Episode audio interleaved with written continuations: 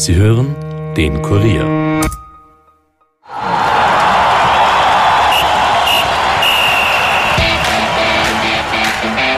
Nach etwas mehr als eineinhalb Monaten Pause ist es am Freitag wieder soweit. Die österreichische Bundesliga startet in eine neue Saison. Und das gleich mit dem Spitzenspiel Rapid Wien gegen Red Bull Salzburg. Um über die Ausgangslage und die Erwartungen zu sprechen, habe ich mir die Kollegen Alexander Huber und Stefan Blumenschein in den Podcast eingeladen. Mein Name ist Stefan Berndl und ich wünsche euch viel Vergnügen mit dieser Episode.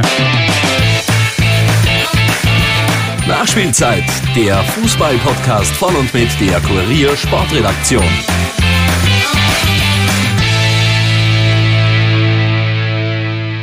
Servus und Hallo zu einer neuen Episode. In der letzten Folge haben wir ja bereits die Erwartungen der Top-Teams für die neue Saison gehört. Heute wollen wir besprechen, was vom Bundesliga-Auftakt nun tatsächlich zu erwarten ist. Am kommenden Freitag geht es los, dann starten binnen drei Tagen die elf bereits bekannten und ein neues Team in die Saison 2019-2020. Erst einmal begrüße ich die beiden Kollegen Alexander Huber und Stefan Blumenschein im Podcast, die natürlich nicht ganz zufällig ausgewählt sind, denn zum Auftakt wartet am Freitag gleich ein echtes Topspiel und zwar empfängt Rapid Wien den Doublesieger der letzten Saison Red Bull Salzburg. Gespielt wird am Freitag um 20.45 Uhr. Wir wollen, bevor wir auf das Spiel selbst eingehen, erst einmal über die Ausgangslage der beiden Top-Teams sprechen und beginnen gleich bei Rapid, also bei dir Alex. Da war jetzt im Cupspiel gegen Allerheiligen das neue 3-5-2-System zu sehen. Die Wiener haben klar mit 9 zu 1 gewonnen. Ist diese erste Prüfung des neuen Systems, ist das gelungen? Servus Stefan, ja, das kann man sagen, dass es gelungen ist, weil äh, klarer Sieg im Cup ohne Verletzte und mit einem souveränen Auftritt. Das ist das, was sich alle Bundesliga-Trainer wünschen. Die meisten haben sie auch erfüllt bekommen und man hat gesehen, dass es bei Rapid mit dem neuen System auf jeden Fall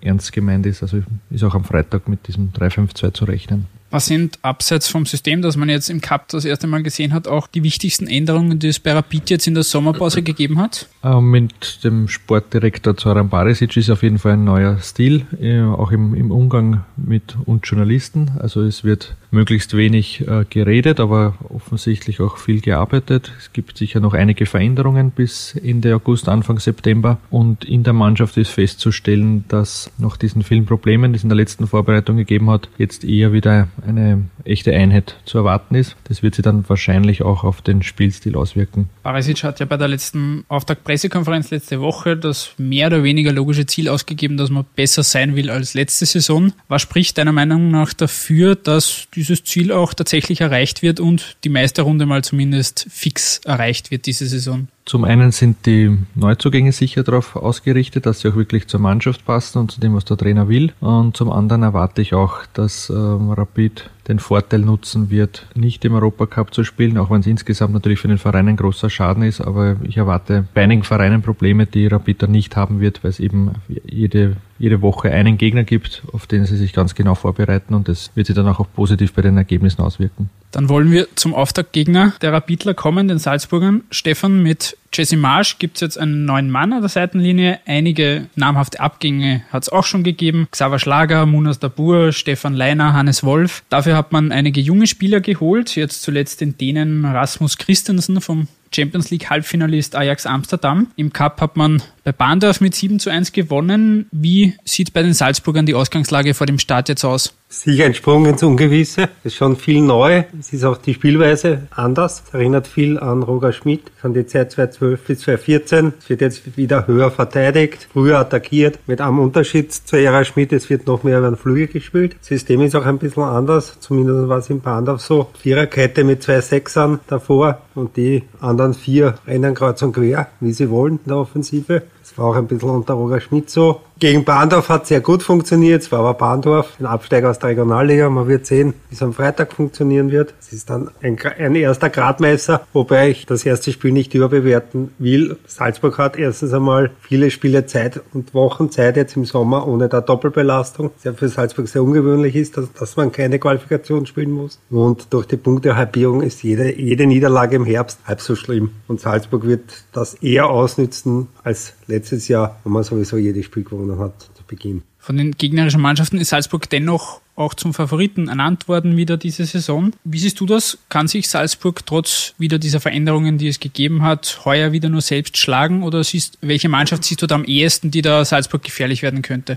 Es, ist, es wird wieder gleich sein. Salzburg kann nur ein Ziel haben und das ist der Titelverteidigung und sie werden sich auch nur selbst schlagen können. Weil ich sehe jetzt keine Mannschaft, die jetzt um so viel besser worden ist, dass sie über die gesamte Zeit so viele Punkte macht bis zum Ende, dass du dann vor Salzburg bist. Weil der Letzte, der das geschafft hat, war die Austria und die haben einen Bundesliga-Rekord müssen aufstellen. Und ähnlich, ähnlich wird das jetzt wieder sein. Also wenn du besser sein willst als Salzburg, wirst du extrem viele Punkte machen müssen. Und da brauchst du halt eine extreme Konstanz. Und Salzburg hat nach wie vor mit Abstand den besten Kader in der Liga. Jetzt sind es 30 Spieler. Ich glaube, dem vierten Tormann sogar 31. Die könnten praktisch drei Mannschaften mittlerweile bilden, die in der Bundesliga wahrscheinlich um die, um die ersten sechs Plätze spielen würden. Und darum hat sich an der Ausgangslage jetzt nichts geändert. Natürlich sind viele Spieler weggegangen, die Qualität hatten, aber es sind jetzt auch viele da, die Qualität haben. Wem traust du von den gegnerischen Mannschaften am ehesten zu, da hinten nachzukommen? Der Alex hat es eh schon richtig gesagt. Rapid hat natürlich diese Doppelbelastung nicht, die der Lask und der WRC auf jeden Fall haben. Bei der Austria wird man sehen, wie sie die tun mit dem neuen Trainer und auch wie weit die im Europacup kommen. Wenn die in die Gruppenphase kommen, haben die dasselbe Problem wie Lask und WRC. Jeder weiß, am Donnerstag in der Nacht irgendwo auswärts spielen, dann am Sonntag in der Südstadt oder, oder in, in Hartberg spielen ist nicht angenehm. Da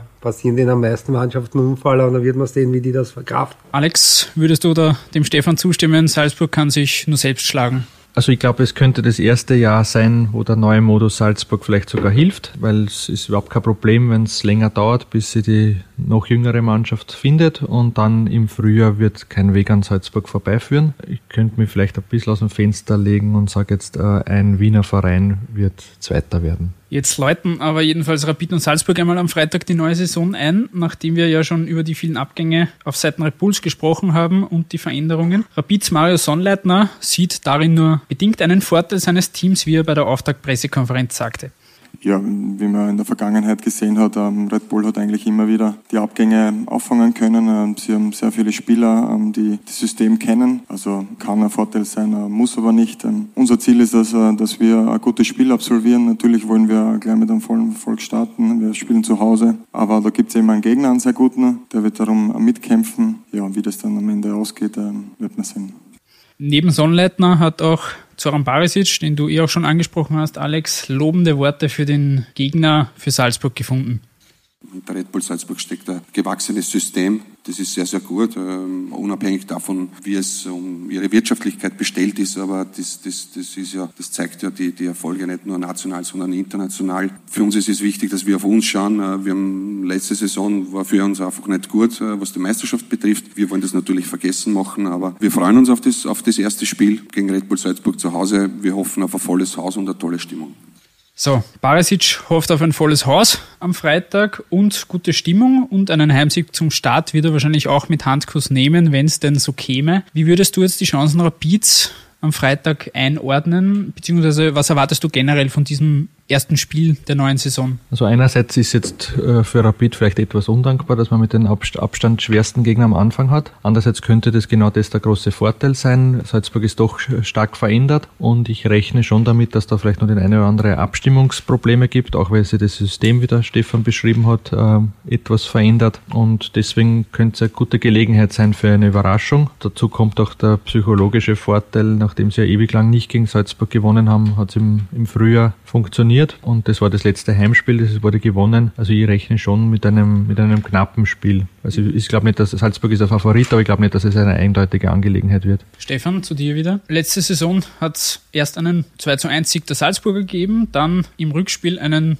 doch überraschenden 2 zu 0 Erfolg Rapids. Wer wird jetzt am Freitag das bessere Ende für sich haben? Bin nicht der Herold, also weiß ich es nicht. Man wird sehen, man hat im Bahndorf schon auch eine Schwäche von Salzburg gesehen. Das war bei Standardsituationen des Gegners, da haben dreimal Probleme gehabt. Aus einer ist auch ein Tor gefallen. Rapid war gestern sehr gut bei Standards. Das könnte ein Schlüssel zum Erfolg sein für Rapid, wobei ich annehme, dass sich Salzburg gestern das Spiel schon sehr genau angeschaut hat und vorbereitet sein wird auf diese Standardvarianten, die Rapid gestern gezeigt hat. Das kann sicher entscheidend sein in so einem Spiel. Offensiv war es im Bahndorf sehr gut. Sie haben sehr aggressiv und variantenreich gespielt. Ich nehme an, Rapid wird mehr als ein Tor schießen müssen, damit sie Salzburg schlagen können. Weil ich kann mir schon vorstellen, dass zumindest ein Tor schießen werden. Wobei ich das frühe Spiel nicht so überbewerten will. Das war gerade zwischen diese Europacup-Spiele da mit Brügge und Neapel und da waren sie im Kopf nicht unbedingt da. Jetzt sind sie sicher mit dem Kopf voll da. Und wenn sie mit dem Kopf voll da waren im Hanabi-Stadion, ist Salzburg normal immer sehr motiviert. Hat es in den letzten Jahren eigentlich immer ganz gut ausgeschaut. Außer halt dieses eine Mal im Frühjahr, aber da gab es halt schon Ablenkung durch diese Europacup-Spiele. Fällt jetzt weg. Noch kurz eine Frage an dich, Alex. Ist dann doch eher Rapid, die können eher befreit aufspielen, oder? Weil mit einer Niederlage wird vielleicht mehr oder weniger zu rechnen sein gegen Salzburg. Die sind der Favorit. Kann man da eigentlich nur gewinnen, wenn man jetzt zum Auftakt vielleicht gleich einen Sieg schafft? Na, ganz so sehe ich es nicht. Also befreit aufspielen, das gibt es bei Rapid nur selten. Und nach der letzten Saison gibt es von vornherein schon einen Druck. Das zweite Spiel ist dann in St. Pölten. Das ist auch schon so ein bisschen was wie ein, wie ein erwarteter Sieg. Dann kommt das Heimspiel gegen Alltag. Das ist dann auf jeden Fall schon ein Pflichtsieg. Also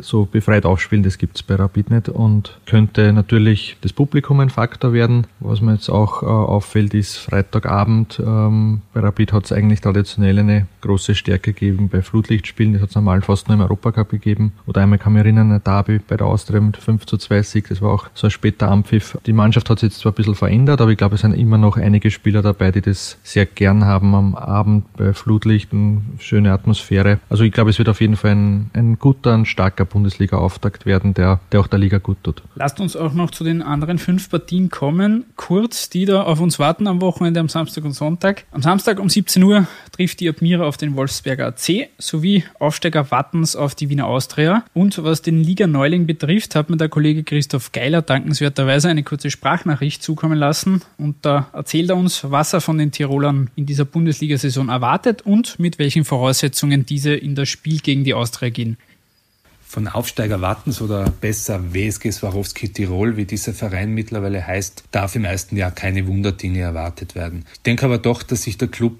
auf Augenhöhe mit Teams wie Hartberg, Admira, Mattersburg, Altach oder St. Pölten befindet und am Ende normalerweise die Klasse halten wird, auch wenn jetzt der Kader auf den ersten Blick vielleicht nicht so hochkarätig bestückt ist. Aber dafür herrscht im Wattens Ruhe, denn das ist auch meiner Meinung nach das große Plus, dass Trainer Silberberger nicht bei der ersten Niederlage Tage schon Gegenwind verspüren wird. Und es ist auch kein Zufall, dass er seit 2013 im Amt ist und er und die WSG noch längerfristige Ziele verfolgen. Sehr ambitionierte Ziele. 2025 möchte der Verein eine Top-Adresse in Österreich sein und sich langfristig unter den ersten fünf positioniert haben. Ob das zu hoch gegriffen ist? Ich sage nein, denn wer Präsidentin Langes, ihr Netzwerk und ihre Ressourcen kennt, der weiß, dass das sicher möglich sein kann. Äh, spannend wird sein, wie dieses Projekt von den Fans angenommen genommen wird und wie viele Leute am Samstag beim Heimspiel gegen die Austria ins Tivoli-Stadion kommen werden. Es ist übrigens ein denkbar ungünstiger Gegner, vor allem weil der Trainer bei der Austria Christian Ilzer heißt und Wattens nur negative Erfahrungen mit ihm gemacht hat. Christian Ilzer ist so etwas wie der Angsttrainer von Thomas Silberberger. Vor zwei Jahren hat Wattens in Liga 2 gegen Hartberg, wo Christian Ilzer auf der Bank saß, alle vier Spiele verloren.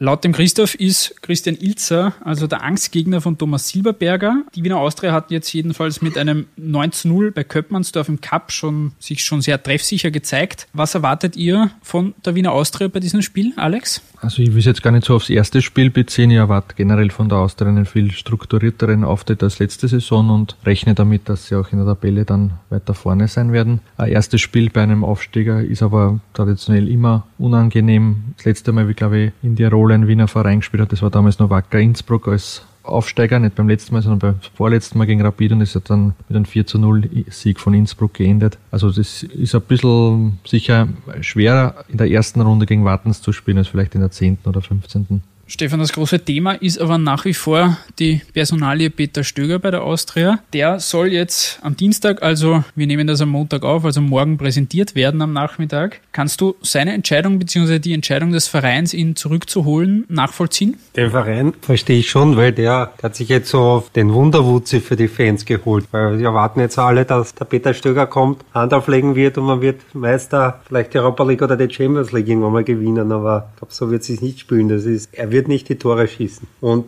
Ich bin ein bisschen skeptisch, muss ich ehrlich sagen, weil das ist für mich ein Job, den man über Jahre besetzen sollte. Und ich bin mir nicht ganz sicher, ob, wenn das erste attraktive Angebot für ihn als Trainer aus dem Ausland kommt, ob er dann sich nicht doch überlegt. Dann hat man mit einem Sportdirektor oder mit einem Geschäftsführer Sport eine gewisse Linie eingeschlagen, die vielleicht dann nach eineinhalb Jahren ein anderer dann wieder umdreht und dann steht man hier wieder dort, wo man jetzt ist. Für mich ist es ein Posten, den man wirklich am besten sogar über Jahrzehnte mit derselben Person besetzt hat, weil dann kann man in einem Verein wirklich strukturiert arbeiten und ob das der Peter Stöger sein wird, das wird die Zukunft erst zeigen. Da muss er da wirklich seine, seine ganzen Ambitionen zurückstellen, noch einmal Trainer zu werden. Die zweite Partie am Samstag ist Admira gegen Wolfsberg. Was erwartest du da? Ja, der WAC ist auch ein bisschen so eine Wundertüte. Das ist ein neuer Trainer, auch ein paar neue Spieler. Bei der Admira ist der wichtigste Spieler weg mit Kalajdzic. Der ist einmal nicht ersetzt worden. Wird der Pipo Schmidt im Sturm spielen. Die Spielweise wurde jetzt ein bisschen mehr angepasst auf den, auf den Trainer, der sehr von der Defensive kommt. Und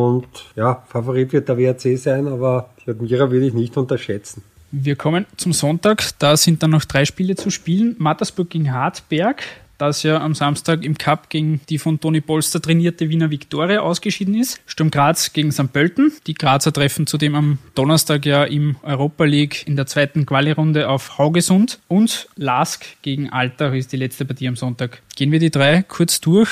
Wo siehst du da eher die Favoritenrolle verteilt? Also äh, Sturm ist auf jeden Fall Favorit. Auf dieses Spiel bin ich aber besonders gespannt, weil sie bei beiden Vereinen einiges in der Herangehensweise geändert hat. Also Roman Melich, der ja zum Leidwesen vieler Fans in Graz äh, stark auf die Abwehr gesetzt hat, wird durch einen Trainer ersetzt, der selbst sagt, ihm ist schon der, Ballbesitz wichtig und der sehr viel, glaube ich, schon darauf gearbeitet hat, dass da in dem neuen System auch ein bisschen anders gespielt wird. Und bei St. Pölten, glaube ich, noch extremer. Da ist jetzt mit dem Alexander Schmidt ein Trainer mit, mit Red Bull Philosophie gekommen, trifft dabei auf einen Kader, der das eigentlich vorher nie so in der Form gemacht hat. Hat auch nichts verändern können, weil es nach wie vor die Transfersperre gibt. Also das ist schon mal eine erste Standardbestimmung, ob mit diesen schwierigen Umständen in St. Pölten so ein radikaler Wechsel überhaupt möglich sein wird. Ja, Sturm hat am Donnerstag ein Auswärtsmatch in Norwegen. Also das, das ist schon mal der Nachteil, wenn man halt so früh im Europacup starten muss. Da wird man sehen, wie es zwei Partien in so kurzer Zeit jetzt, jetzt schon verkraften oder schaffen. Eine Ausrede soll jetzt keine sein, aber das weiß man, dass das nicht so angenehm ist, wenn man irgendwann einmal fliegt in der Nacht oder dort übernachtet in einem anderen Zimmer. Kann ich aus eigenem Leidwesen sagen, nach Europacup spielen schläft man nie gescheit gescheit, jetzt Sturm auszugehen und dann wird man sehen, ob sich das auswirkt oder nicht. Generell so die Frage, wir haben ja vorher schon über den Titelfavoriten Salzburg gesprochen. Wer ist für euch so der erste Kandidat für den Abstieg oder die möglichen Kandidaten?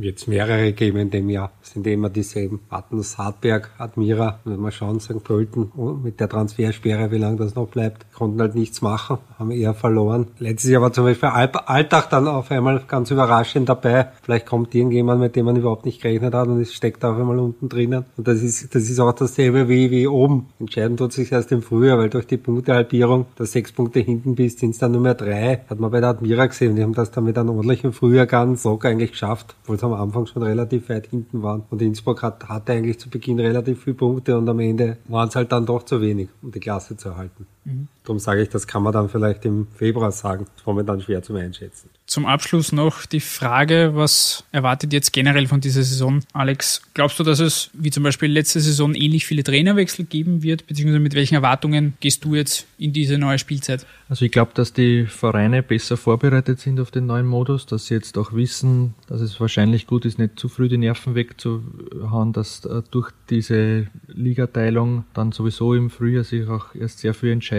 Also ich glaube nicht, dass wieder so viele Trainerwechsel geben wird. Generell erwarte ich ein Jahr, in dem die nominell großen Vereine eher die, ihre Erwartungen erfüllen können. Und ich erwarte auch, dass Vereine, die im Herbst im Europacup in einer Gruppenphase spielen und das vielleicht zum ersten Mal oder zum ersten Mal seit langer Zeit machen, dass die dann unerwartete Probleme bekommen. Ich habe das jetzt in den letzten Jahren oft mitbekommen bei den Vereinen, speziell Rapid und, und wie es auch teilweise bei der Austria war. Da kommen dann immer so völlig unerwartete Niederlagen am Sonntag, die aber, wenn man dann vielleicht sogar Mittwoch auf der Reise dann viel eher verstehen kann. Und sozusagen dieser Spruch, äh, ja, die, die sind Profis, die müssen doch zwei Spiele aushalten in vier Tagen. Der klingt zwar lustig, ist aber tatsächlich so, dass das Europacup-Reisen, vor allem wenn man auswärts spielt und dann am Sonntag wieder vielleicht auch in der Bundesliga auswärts spielt, dass dann aus verschiedenen Gründen gar nicht möglich ist, 100 Prozent zu liefern. Und dann ja, gibt es halt unerwartete Punkteverluste und dann schaut die Saison dann vielleicht wieder ganz anders aus, als wenn man relativ entspannt von Samstag zu Samstag planen kann. Mhm. Stefan, auch an dich die Frage,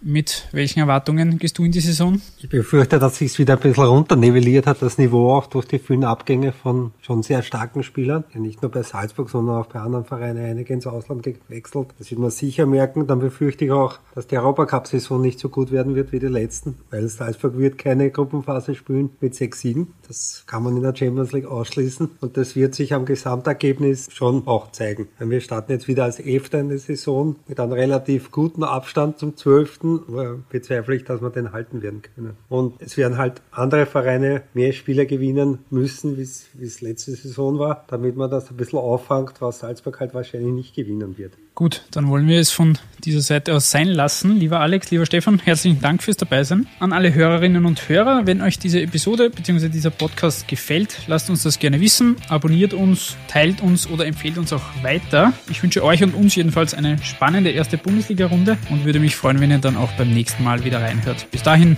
ciao.